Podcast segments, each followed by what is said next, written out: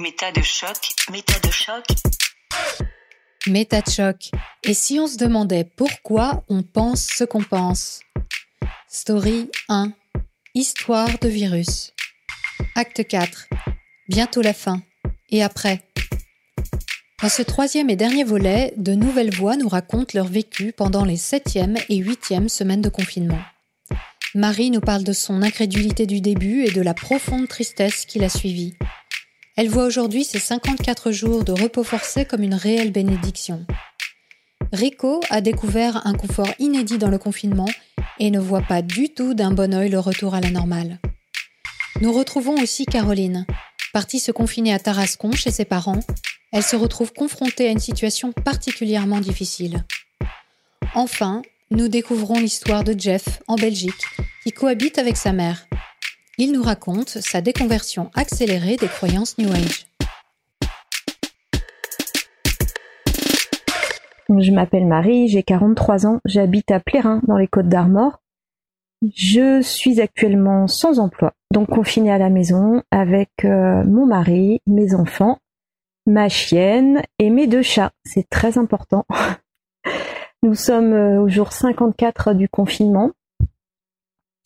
Donc euh, deux jours avant la fin programmée de cette première phase, avant le 11 mai, je dois dire que ouais, 54 jours, ben, en fait c'est passé super vite.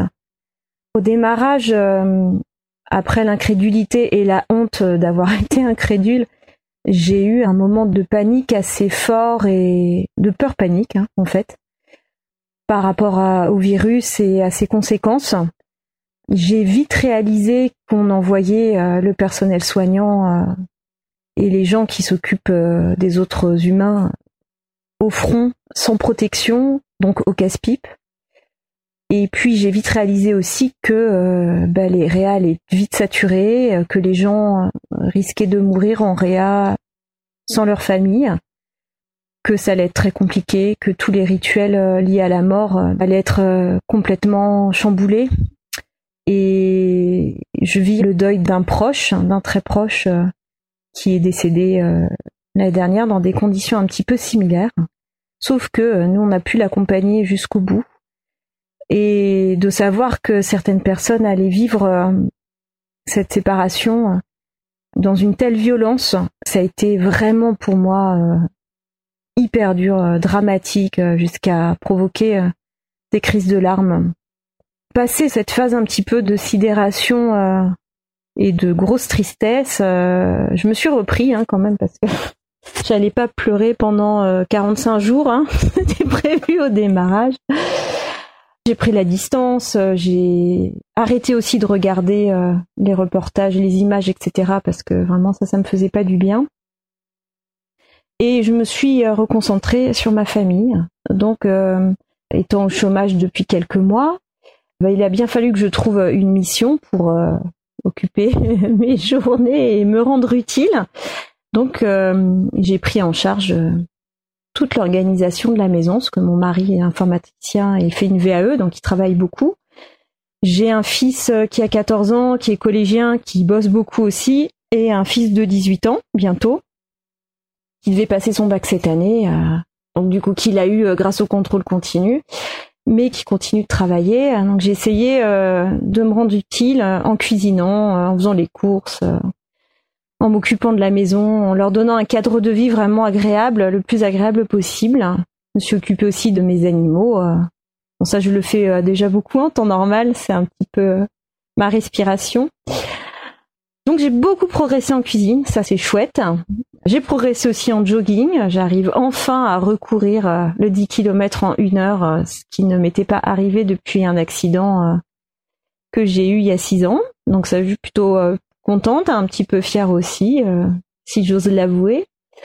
En fait, là, j'ai du temps pour faire des choses que je ne m'autorise pas forcément habituellement. J'ai pas de culpabilité en fait à le faire puisqu'on est un peu entre guillemets, hein, pour ma part, en vacances forcées. J'ai dû réduire beaucoup, beaucoup mes sorties parce que j'étais tout le temps dehors, à droite, à gauche, au sport, euh, à m'occuper du cheval, euh, enfin du mien et d'autres. Enfin, j'ai un peu tendance à être hyperactive et là, ah, je suis obligée de m'occuper autrement et donc ça, ça m'a bien plu parce que me replonger dans des livres bah, de philo, dans des bouquins un petit peu plus compliqués que j'ai pas forcément le courage de prendre en temps normal de travailler aussi sur un thème qui m'est cher parce que j'ai vécu un burn-out l'année dernière et j'ai pas mal travaillé sur euh, le thème de la souffrance au travail pour essayer de décortiquer un petit peu euh, tout ce qui s'était euh, passé dans mon dernier emploi. Donc ça, ça a été vraiment salvateur et hyper utile. Ouais, ces 54 jours, en fait, c'est une bénédiction pour moi. C'est une respiration, un break comme rarement j'en ai eu. En fait, je, je, me souviens même pas avoir eu cette sensation dans ma vie. ce repos forcé, ça a été vraiment ouais, une sorte de bénédiction, on peut le dire. À côté de ça, euh, ce que je retiendrai surtout, c'est l'ambivalence émotionnelle, en fait. C'est cette façon euh, assez incroyable et ultra rapide de passer euh, d'une émotion à une autre.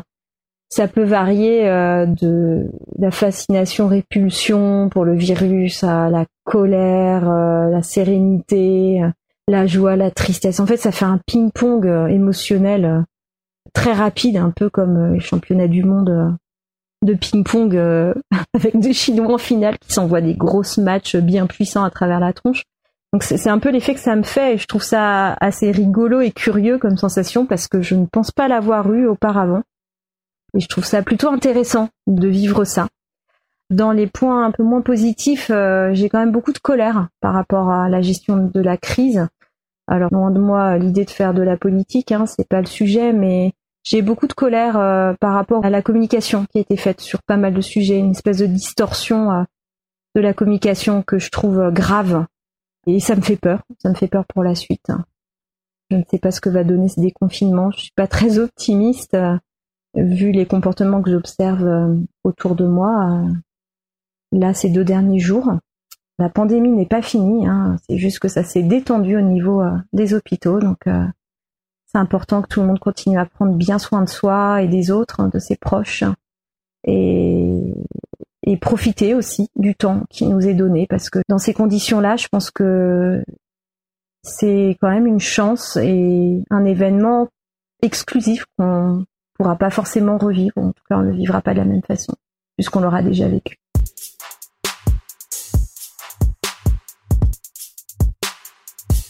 Je m'appelle Rico L, je réside à Rouen, j'ai 27 ans et je suis attaché de recherche en radioprotection.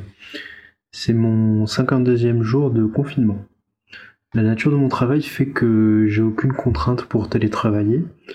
Et comme je suis plutôt introverti et casanier, je me suis très vite habitué au confinement.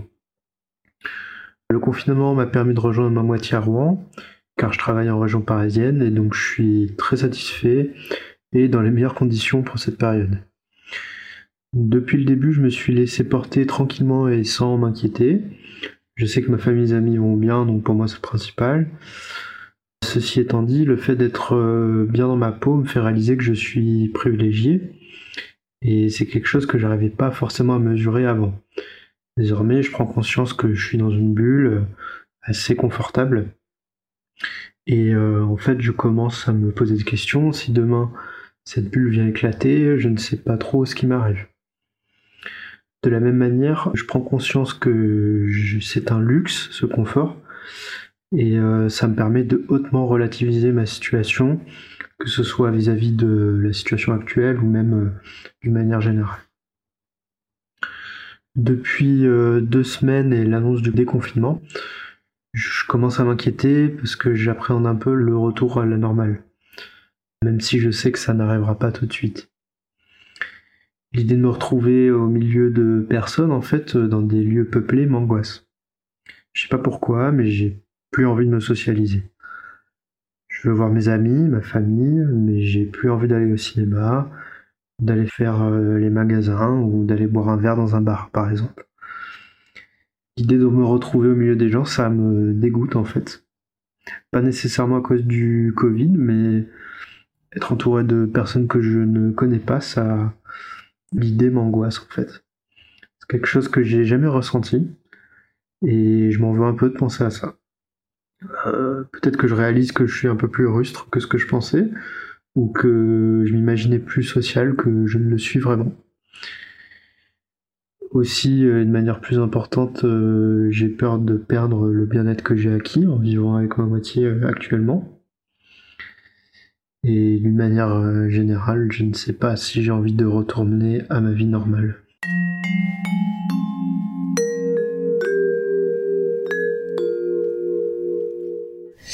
Je m'appelle Caroline, j'ai 26 ans, je suis étudiante et je suis en confinement dans le sud, à Tarascon. Je vois toujours les mêmes têtes, euh, mes parents. Heureusement que ma compagnie est là pour tenir. Ça faisait très longtemps que je n'avais pas vécu avec mes parents pendant plus de deux semaines. C'est très lourd parfois. Heureusement, heureusement que mes parents ont beaucoup d'humour, sinon ce serait impossible à vivre, je pense.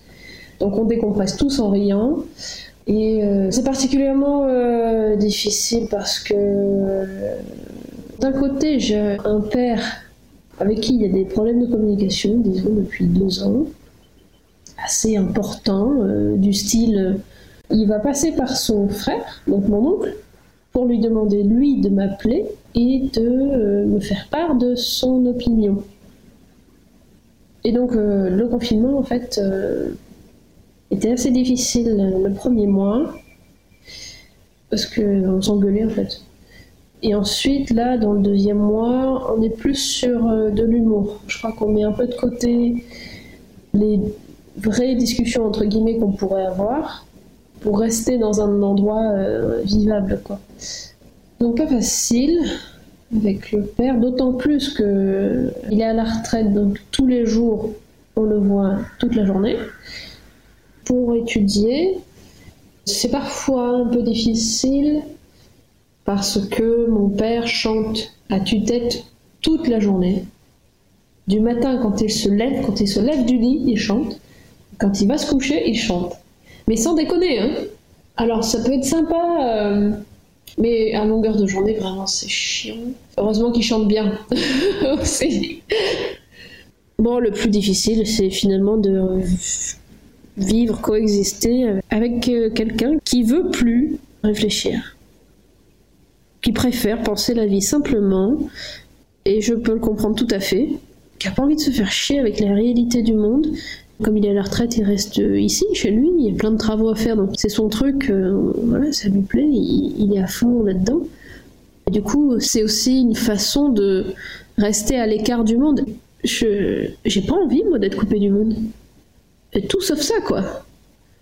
Il faut absolument rester en contact et, et, se préoccuper justement du monde.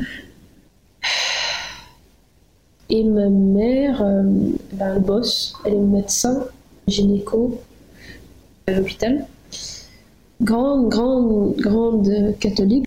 En plus, euh, elle est à fond dans des croyances euh, ésotériques. J'essaye de discuter avec elle, déjà, je lui pose des questions, m'expliquer clairement, concrètement ce que sont euh, certaines notions de ses croyances, comme euh, la pensée positive, euh, la croyance New Age. C'est de la grande croyance de ma mère. Et aussi sur les fondements, d'où ça vient, et comment elle sait que c'est vrai, tout ça. Par conséquent, ce sont des questions qui piquent un peu. Des fois, c'est vraiment sectaire, quoi mais elle s'en rend pas compte.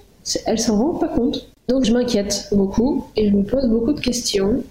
Ça me met face à une montagne d'obstacles pour réussir à, j'ai envie de dire, à la décontaminer.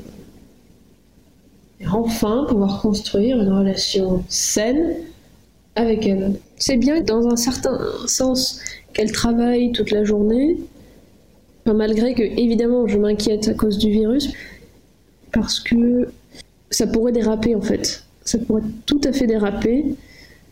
Donc c'est bien qu'elle soit pas là. Enfin, vous vous rendez compte quand même de ce que je dis. C'est bien qu'elle soit pas là. pas un problème, non Bref. Je crois que j'arrive pas à vivre avec eux en fait. C'est trop difficile de me confronter à, à toujours soit devoir m'expliquer, expliquer mes, mes, opinions, mes décisions. Et surtout, euh, je crois que c'est difficile de les écouter en fait. C'est difficile d'écouter la soupe qu'ils me servent, euh, que ce soit en, concernant des croyances euh, ésotériques de ma mère ou euh, la pseudo-compréhension du monde de mon père, qui baigne à n'en plus pouvoir dans un déni. bah oui, bah c'est comme ça partout. Hein. Bah oui, bah, bah, ouais, mais non, en fait. je crois que ça va tellement contre ce que je me bats que c'est juste pas possible à écouter, quoi. C'est fatigant. J'ai pas envie de les laisser, en fait, dans cette pensée-là. Et j'essaie de discuter, de communiquer et de leur tendre des perches, de leur confier des interrogations, mais c'est fatigant. C'est fatigant. Ça me fait chier de dire que c'est toxique parce que c'est ma famille. Ça me fait chier, ça me fait chier. J'avoue que mon cocon à Paris me manque. J'aimerais rentrer à Paris. Putain. Heureusement que j'ai des trucs à faire parce que sinon j'exploserais.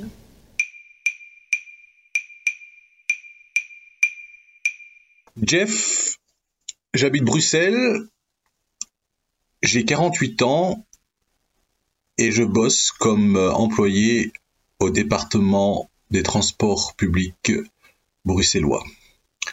Je suis actuellement en incapacité de travail faisant suite à un accident. Donc euh, pour moi le confinement n'a pas été trop trop difficile puisque ça fait un an que je suis à la maison. D'autant plus que je vis avec ma maman. Donc pour nous le confinement c'est depuis euh, plus d'un an que nous sommes ensemble et euh, ça se passe relativement assez bien. Mes enfants sont grands, donc 21 ans et 18 ans, ils vivent avec leur maman. Et j'ai pas le souci d'avoir euh, des petits enfants et de devoir m'en occuper. Malgré tout, il a fallu redoubler de prudence vu que maman est une personne à risque. Donc je limitais mes sorties qu'aux courses en fait. Et pour le reste, ben, je restais comme tout le monde, sagement à la maison. La chose la plus difficile, euh, ce fut quand même de ne pas pouvoir euh, voir mes enfants les deux premières semaines, mis à part le fait de pouvoir les voir euh, via vidéoconférence. Le fait de ne pas pouvoir les toucher, c'était quelque chose qui m'était jamais arrivé auparavant. Et ce fut donc assez dur. Sinon, pour le reste, dans l'ensemble, c'était assez cool parce que nous avons commencé un déconfinement depuis la semaine dernière en Belgique, mais espérons-le pour de bon, qu'il n'y ait pas une deuxième vague. Qu'est-ce que m'a amené ce confinement? Ben beaucoup de choses en fait, euh, puisque je suis en pleine reconversion euh, de croyances, si on peut appeler ça comme ça. Ça fait un peu plus d'un an que j'ai eu mon accident et donc j'ai commencé euh, à m'intéresser à, aux médecines parallèles et je suis rentré dans entre guillemets euh, le, mouvement New Age et pendant un an euh, j'ai cru à pas mal de choses et étant de nature sceptique j'ai posé beaucoup de questions et et ma reconversion a débuté il y a plus ou moins trois mois, en même temps que le virus. Donc euh, j'ai eu pas mal de questionnements par rapport à ce que j'avais vécu depuis un an. Et euh, je me suis rendu compte que voilà, que j'ai cru à des choses vraiment euh, incroyables. Et avec le recul, j'en ris, mais je dis à ce moment-là, avec ce que j'étais naïf de croire des choses pareilles. Et donc quelque part ce confinement en même temps que ma reconversion, euh, c'est quelque chose de positif. Et je me suis rendu compte que l'être humain est capable de faire pas mal de, choses, notamment au niveau de la solidarité. J'ai vu des petits jeunes euh, aller toquer chez des vieilles personnes pour euh, demander si euh, n'avaient pas besoin de quelque chose. Et c'est là qu'on se rend compte aussi que des personnes auxquelles on fait pas souvent allusion sont vraiment nécessaires à la à la survie de notre société et que sans eux, bah, rien ne tournerait comme il faut. Et on doit tous aujourd'hui être reconnaissants envers ces personnes et les remercier pour ce qu'ils font, parce que eux, ils sont restés au devant. Ils n'ont pas abandonné leur poste de travail parce qu'ils étaient parfois bien obligés d'y rester, ils n'avaient pas le choix. Et voilà quoi, franchement un grand merci, un grand chapeau à eux. Et je voudrais aussi dire euh, bon courage à toutes les personnes qui sont décelées et puis leur dire que après la pluie c'est le beau temps.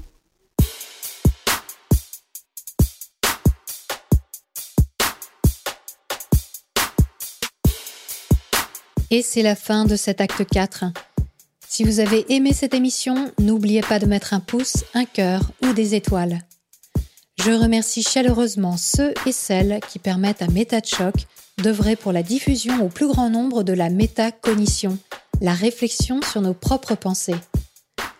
Vos dons me sont non seulement indispensables, mais ils me touchent aussi beaucoup. Dès vendredi à 18h, on enchaîne avec l'acte 5. Comment nos héros du quotidien ont-ils vécu le déconfinement? Nous y retrouverons entre autres Maud l'anonyme et Adèle, le journaliste à l'imagination débordante. Nous aurons aussi droit au témoignage de Serge Brett-Morel, l'ex-astrologue, invité de l'émission Shocking 11, qui n'a pas manqué d'analyser ses mouvements intérieurs dans leurs moindres détails. Et vous, comment le confinement a-t-il modifié votre manière de penser la vie les autres et vous-même?